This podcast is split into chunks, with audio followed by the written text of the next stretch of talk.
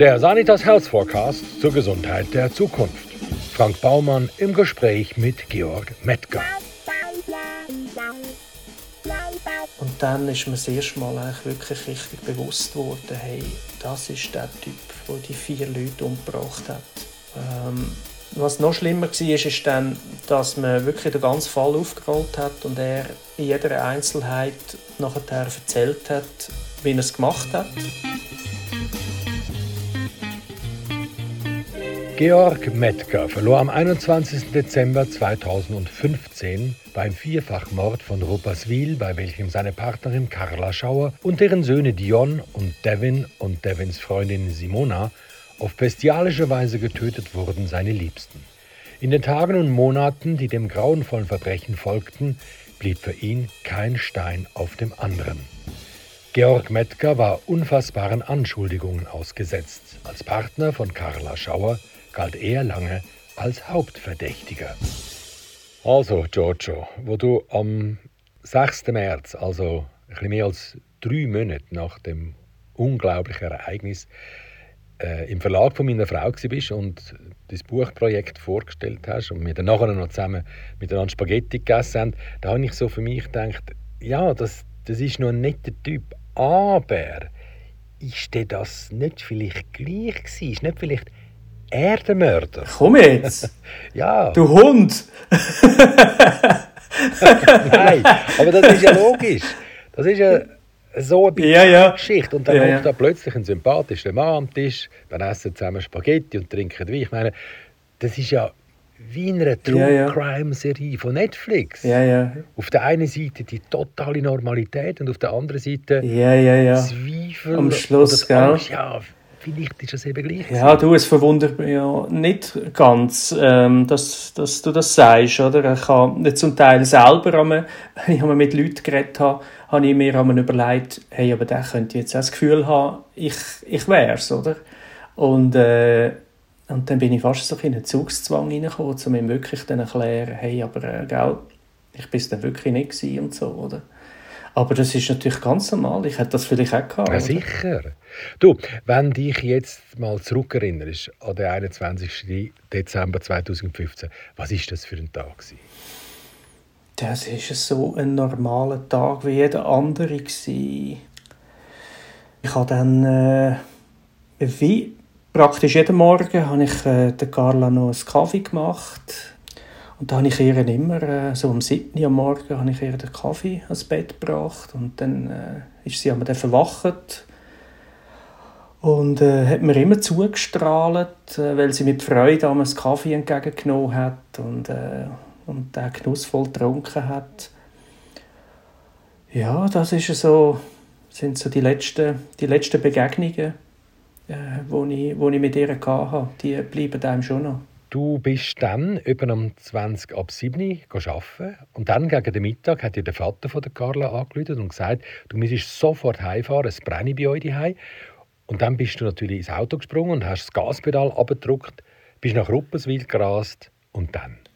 Ja, das hat ausgesehen wie im Film. Also äh, alles abgesperrt mit Bändern, ein Haufen Polizei, äh, Feuerwehr steht äh, Krankenwagen und, und riesig viele Leute. Du hast ja dann auch versucht herauszufinden, was überhaupt passiert ist. Allerdings erfolglos. Ja, ja. Ich, ich habe immer probiert äh, zu erfahren, was ist passiert und sie haben einfach nie etwas gesagt, oder? Und im Gegenteil, sie haben dann angefangen, Fragen zu stellen. Oder? Sie haben dann, jedes Mal, wenn ich eine Frage gestellt habe, haben sie nachher eine Gegenfrage gestellt. Zum Beispiel, wenn ich gesagt habe, sie, was ist da passiert, dann haben sie gesagt, Polizisten haben dann gesagt, ja, was meinen sie denn, was passiert ist?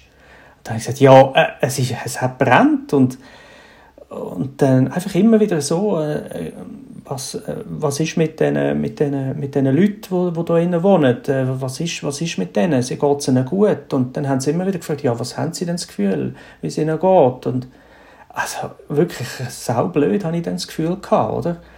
Und habe dann aber schon geschnallt, oder? Irgendwie geht es da wirklich darum, dass sie mich da ausschliessen wollen, dass ich da, dass ich da nicht irgendwie einen Brand geleitet habe oder etwas. Ich bin da immer noch von einem Brand ausgegangen. Und ich habe dann natürlich schon selber habe ich dann eins und eins zusammenzählen und habe dann äh, vor allem die Sanitätsfahrzeuge gesehen mit diesen Baren, die leer sind oder zum Teil Leute rausgekommen sind mit leeren Baren.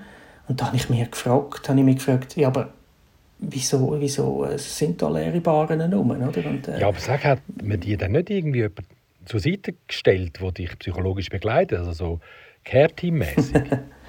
ähm, wo dann langsam, aber sicher dann klar war, dass da, dass da etwas passiert ist oder dass Leute umgekommen sind. Äh, in dem Moment haben sie mir dann auch äh, angeboten, dass, äh, dass ich ein Care-Team bekomme, jemand vom Care-Team. Und äh, da habe ich, habe ich eigentlich nicht darauf geantwortet und dann haben sie gesagt, schauen Sie, äh, sitzen Sie da einfach mal ins Auto rein und dann, es kommt dann eine Frau sowieso und äh, die tut mit Ihnen ein bisschen reden. Das habe ich dann gemacht, bin dann ins Polizeiauto eingestiegen und dann ist dann wirklich so eine, eine ältere Dame ist dann eingestiegen und äh, ja, so eine ältere Frau mit einer Brille und einem Schnauz. ja, das ist mir irgendwie geblieben. Es gibt gewisse Sachen, die einem einfach bleiben.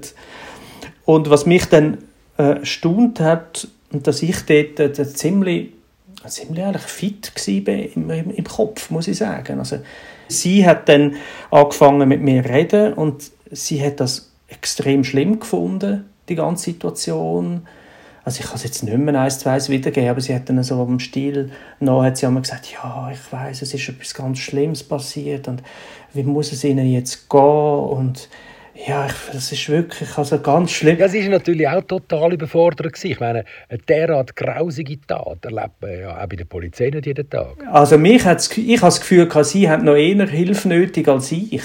Weil ich bin, wie gesagt, ich bin ziemlich fit im Kopf und ähm, habe, habe mir alles überlegt und ja, fast emotionslos ist das bei mir, das bei mir stattgefunden in den ersten Stunden. Und bei ihr ist das etwas vom, vom Schlimmsten gewesen, was sie glaube erlebt hat. Und darum habe ich das Gefühl gehabt, sie hat eher Hilfe nötig. Und ich habe dann ziemlich gleich mal gesagt, ja, so ist es jetzt gewesen und ähm, ich glaube, ich brauche das nicht. Und Sie hat mir dann auch gesagt, ich kann also jederzeit wieder das Care-Team äh, haben, wenn ich will. Und habe dann gefunden, nein, das ist okay so. nein, sie hätte sollen sagen, sie können jederzeit ins Care-Team kommen, Leute beraten. Ja, vielleicht wäre das auch noch, auch noch etwas gewesen. Ja. Nein, es ist ja dann wirklich nur, äh, nur eine Zeit lang ist es mir dann gut gegangen. Irgendwann geht man einfach ins Loch hinein. Aber das ist, glaube ich, ein Phänomen, wo, wo glaube ich, bekannt ist, oder? dass man in so Situationen einfach äh, am Anfang voll bei der Sache ist und, und Gedanken, äh, Gedanken richtig gespitzt sind und äh, ja, das kennt man, glaube ich. Wann ist denn das Loch gekommen? Wann hast du angefangen zu realisieren, was überhaupt vorgefallen ist? Mhm. Ja, nadigs noch. Das heisst eben, mir ist häppchenweise schon immer gesagt worden, was passiert ist und ich habe dann nach ein paar Stunden äh, wo dann auch noch Verhörde dazwischen sind, habe ich dann wirklich gewusst, was, was passiert ist. Und ich bin natürlich dann immer mehr in das Loch hineingegangen. Und, aber immer noch nicht so, dass, äh, dass ich das Gefühl hatte, es, es putzt mich jetzt dann, oder?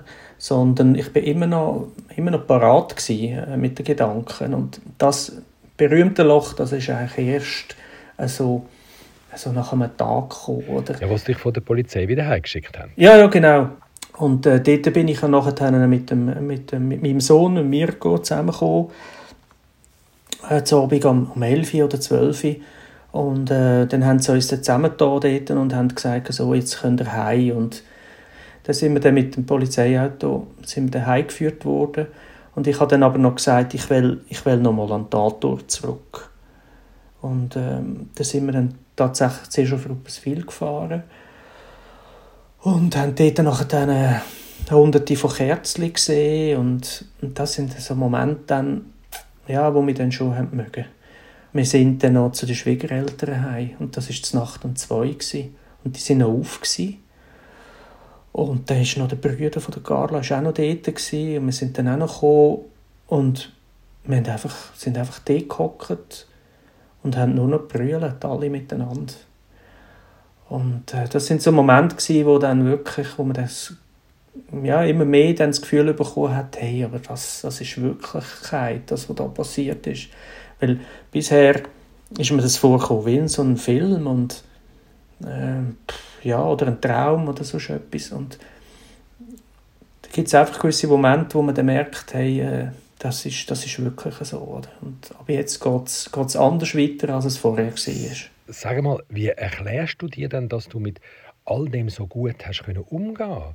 Du hast eine außerordentlich höhere Resilienz. Ist denn das irgendwie mhm. äh, Veranlagung?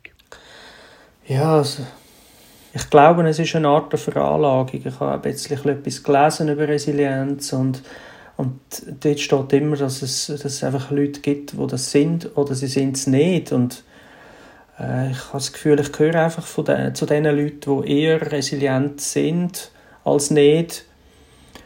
Und äh, es ist aber auch etwas, wo man auch muss wählen Also du kannst nicht einfach sagen, ah, ich bin jetzt resilient und ja, komm, das kommt schon wieder gut, sondern du musst dir wirklich einen Schopf geben und sagen, so, und jetzt wollte ich aber auch, dass das dass, dass, dass einen, einen, anderen, einen anderen Weg nimmt.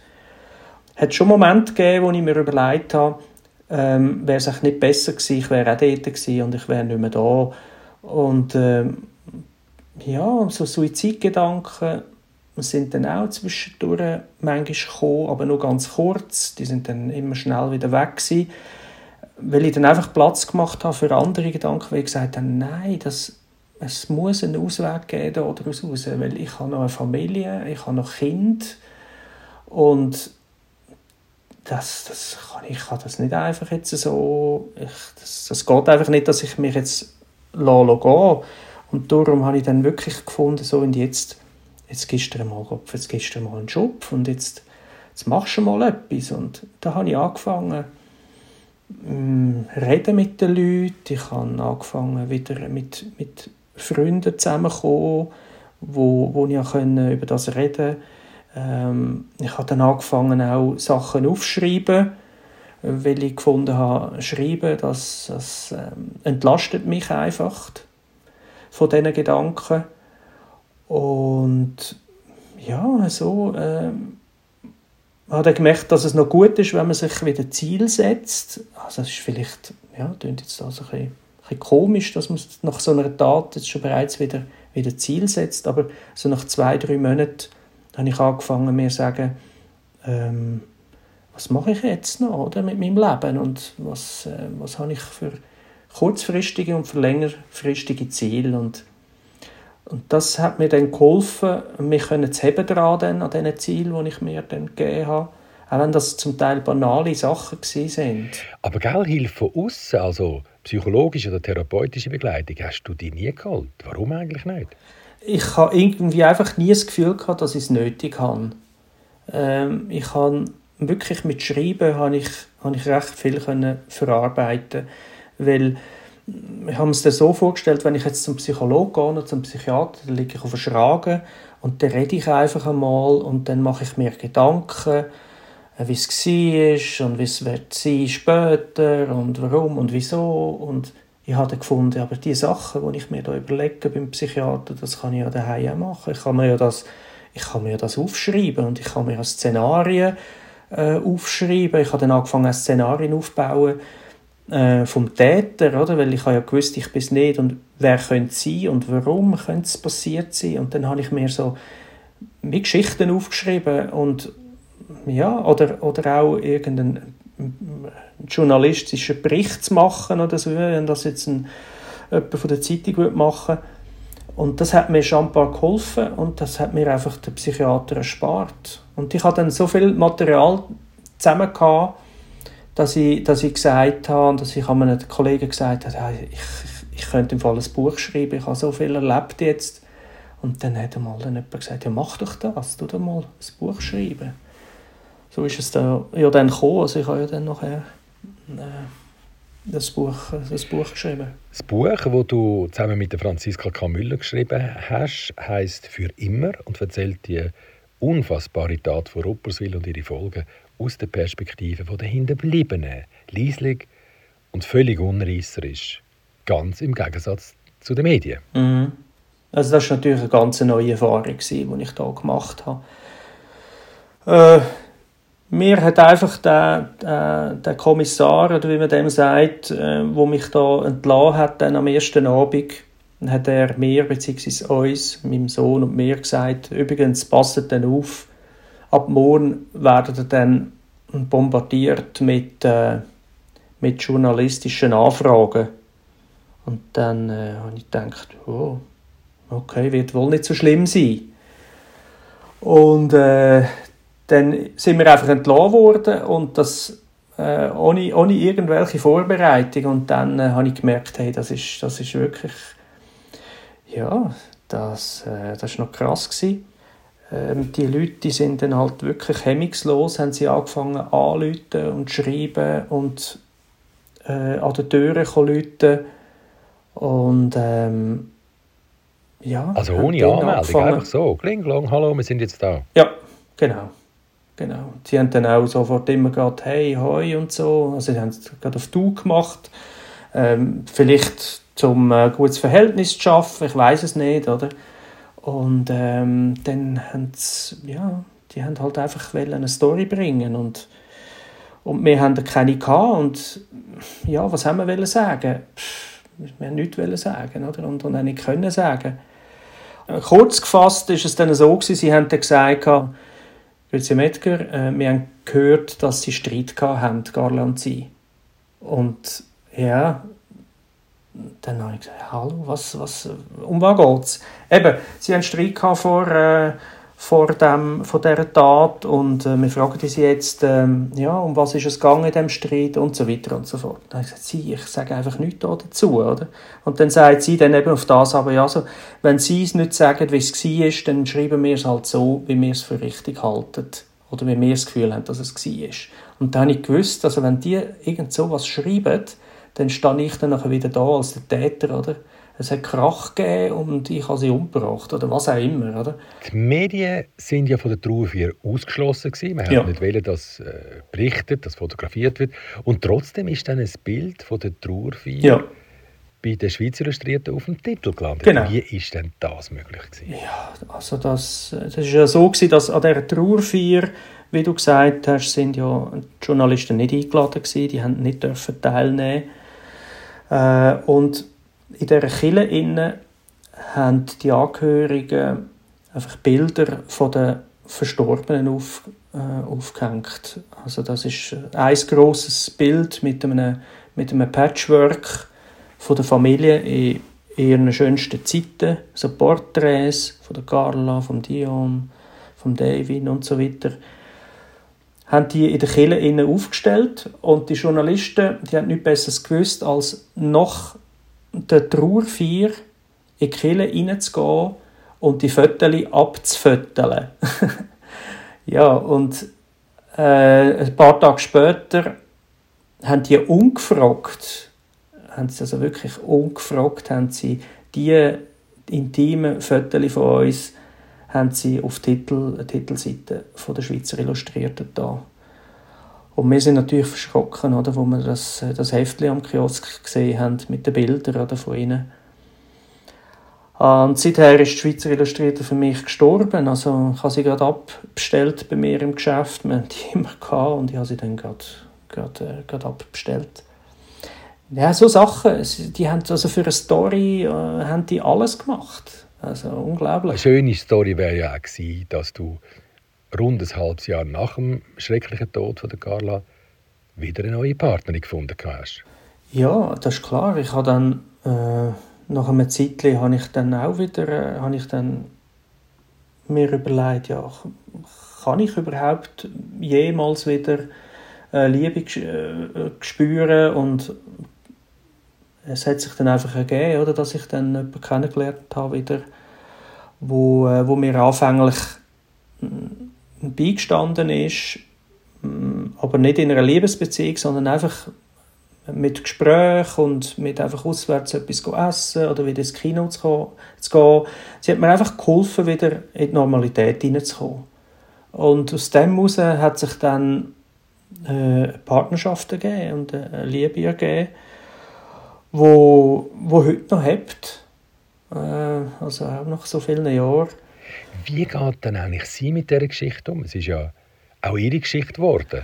Ja, es hat natürlich einfach dazu gehört für sie. Ähm, sie hat mich ja so kennengelernt und für sie ist es einfach auch gewiss, ja, wie soll man das sagen? Es ist einfach zum Teil normal gewesen, dass ich einfach auch manchmal ein bisschen komisch bin zu ihr. Das ist ja auch normal, dass äh, ja, ich habe, ich habe einfach nicht immer können lieb sein zu einer und manchmal hatte ich einfach dann meine Zeiten, gehabt, wo es, nicht passt hat und wo ich wieder äh, in der Trauer versunken bin und das hat sie einfach wegstecken und sie ist einfach von dem nicht abgerückt und das sagt sie heute noch, es gehört einfach zu dir und äh, ich habe das gewusst und ich habe gewusst davon, dass ich mich einlade und das, das hat sie aber in dem Sinn nicht, äh, nicht davon abgebracht. Du bist im ganzen Irrsinn ihnen ja schon fast ein Glücksbild, kann man das so sagen? Ja, wenn man dem so darf sagen, ja. aber ich, ich habe einfach mein, äh, mein Glück auch gesucht in dieser Sache, in dem, in dem ganzen, dieser ganzen Trauer auch in, und in dem ganzen Fall in, habe ich mein, mein Glück auch gesucht und auch gefunden, ja. Und das muss man wirklich ja, das, das ist ja genau das, was du vorher gesagt hast. Du musst auch etwas selber unternehmen. Ja, du musst aktiv werden in dem, in dem dass du dir Ziel setzt oder halt äh, dich halt auch zwingst fürs Glück. Äh, es ist, äh, ja, du, du darfst auch wieder mal glücklich sein, du darfst wieder mal etwas leisten, du darfst, ja, das, das, es, es passt schlussendlich wieder. Das, das musst alles, alles zulassen. Äh, und darfst nicht einfach versinken in dieser, in dieser ganzen Trauer. Man hat den Täter ja dann gefasst. Ja. Wie ist man ihm dann eigentlich auf die Schliche gekommen? Ja, das weiß man heute noch nicht ganz. Also, sie wollen es einfach nicht sagen, weil sie äh, ja, einfach wollen verhindern natürlich, dass äh, gewisse Taten sich wiederholen oder dass man gewisse Sachen abschaut. Und darum sagen sie heute nicht, wie sie, äh, wie sie, in, äh, wie sie ihm auf die Schliche gekommen sind. Oder? Da gibt es auch verschiedenste Geschichten um das Ganze herum. Und, äh, aber sie haben es auf jeden Fall sie haben es gut gemacht. Also, das muss ich sagen, das, äh, das haben sie wirklich äh, sehr gut, sehr gut angebracht. Du bist dem Täter ja dann noch begegnet. Hast ihm bei der Schlusseinvernahme in die Augen geschaut. Ja. Warum hast du das wählen? Also das war, äh, wo, wo man ihn verhört hat, noch einmal, äh, das letzte Mal, bevor das, äh, die ganze äh, Geschichte von der, von der Polizeibehörde an die Staatsanwaltschaft äh, gegangen ist. Äh, da gibt es noch eine sogenannte Schlusseinvernahme und in dieser Schlusseinvernahme wird noch einmal der ganze Fall, äh, wie, wie vor Gericht nachher, wird der nochmal noch mal, äh, aufgelegt und besprochen. Und dann kommt der Entscheid, jawohl, wir tun Anklage haben und geben den Fall an die Staatsanwaltschaft. Und und da habe ich dann gefunden, ja, gehst du mal an die Schlusseinvernahme. Vielleicht erfährst du dann auch ja, ein bisschen mehr auch vom Täter, warum und wieso dass er das gemacht hat. Und dann im Nachhinein muss ich sagen, ist das wirklich ganz schlimm gewesen. Ich habe mir das nicht so schlimm äh, vorgestellt, weil erstens einmal eben, du bist dann nachher in dem gleichen Raum äh, wie der und siehst ihn sehr schmal und dann ist mir das erste Mal eigentlich wirklich richtig bewusst worden, hey, das ist der Typ, der die vier Leute umgebracht hat. Ähm, in dem Moment ist mir das, ist, ist mir das dann in den Sinn gekommen. Und was noch schlimmer war, ist, ist dann, dass man wirklich den ganzen Fall aufgerollt hat und er in jeder Einzelheit nachher erzählt hat, wie er es gemacht hat. Und das, äh, das habe ich ja vorher nicht gewusst. Ich habe einfach gewusst, ja, eben, dass er es gemacht hat und wie es dazu gekommen ist und so weiter, aber nicht im Detail. Oder? Also man ist dann wirklich da auch rechtsmedizinisch ist man dann da wirklich auf den Grund gegangen mit der Todesursache und alles zusammen und ja, und dann äh, seine Beweggründe habe ich dann erfahren, warum und wieso, dass es, dass es zu dem gekommen ist und ja, es ist mir dann wirklich halb schlecht gewesen. und und es war wirklich ein schlimmer Tag gewesen. und im Nachhinein muss ich sagen, ja, es ist einfach wieder es war einfach ein Mosaikstein mehr in der Verarbeitung. Ähm, wenn ich daheim gehockt wäre und das nicht mitgemacht hätte, dann hätte ich vielleicht nachher mir überlegt, ja, was hat er gesagt und was hat er gemacht und das wollte ich vermeiden. Und darum bin ich eigentlich immer offensiv diesbezüglich. Dir sind ja vor allem auch seine Hände aufgefallen. Mhm. Hast du ähm, eine Wut entwickelt oder ist es mehr eine Beelendung gewesen? Ja, eben das mit den Händen, das ist, äh, das ist, das ist dann gewesen, wo, wo ich ihn dann ein bisschen angeschaut habe und mir sind dann einfach die Hände aufgefallen und ich habe mir dann überlegt, eben mit diesen Händen hat er es gemacht. Äh, darum sind mir die Hände einfach geblieben und ich habe mir dann so vorgestellt, wie er, wie er sie umbringt oder, mit diesen Händen und ähm, ja, und ich habe dann einen Hass bekommen auf, auf, auf seine Hände und, und auf ihn natürlich. Und ähm, habe aber nichts können machen.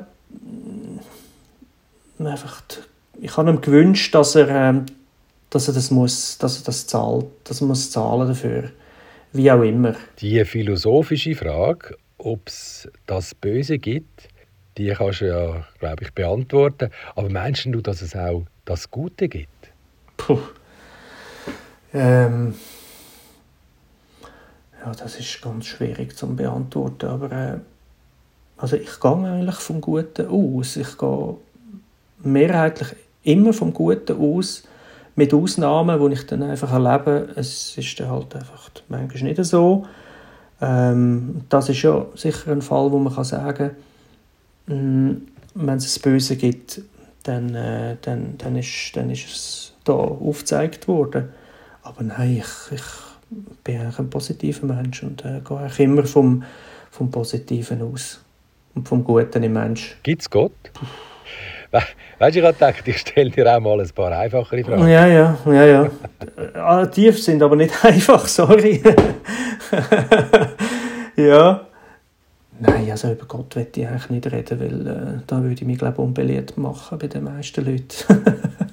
gut, man könnte ja auch fragen, macht sie ihren Job gut? Frau Gott? Ja. Also eben, ich habe meine Meinung dazu, ob jetzt sie oder er. Und ähm, also ich finde einfach, es geht, es geht einiges schief auf dieser Welt. Und ähm, ich wäre eigentlich froh, wenn es jemanden gäbe, die, die da könnte ein bisschen eingreifen zum Teil.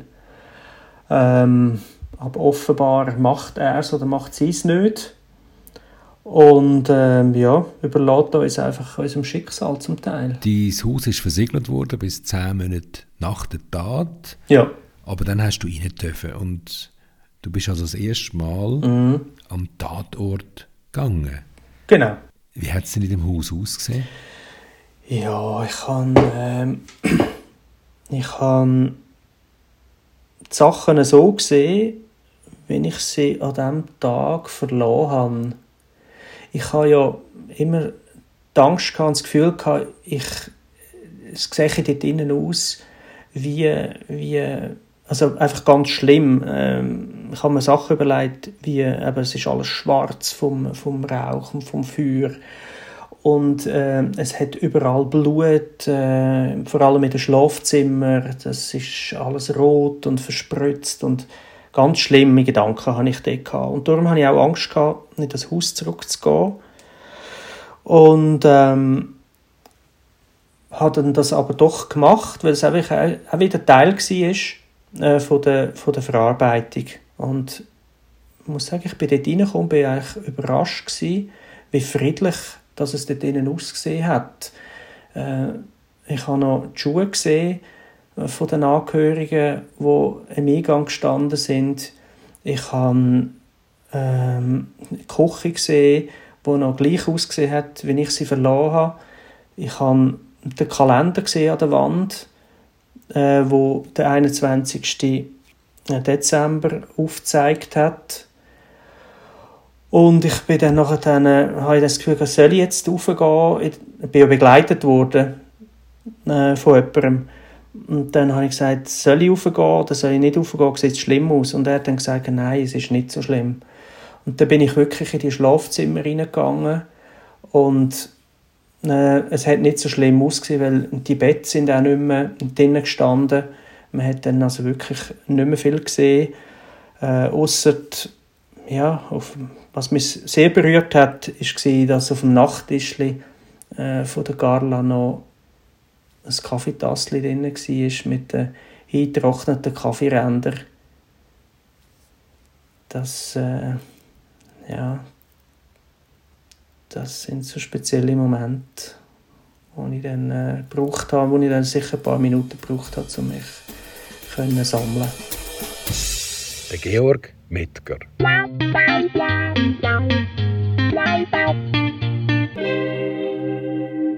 Wenn Sie mögen, was Sie hörten, abonnieren Sie uns und bewerten Sie uns. Und empfehlen Sie uns fleißig weiter. Ja, und den Bestseller Sanitas Health Forecast, den gibt's überall dort, wo es gute Bücher gibt.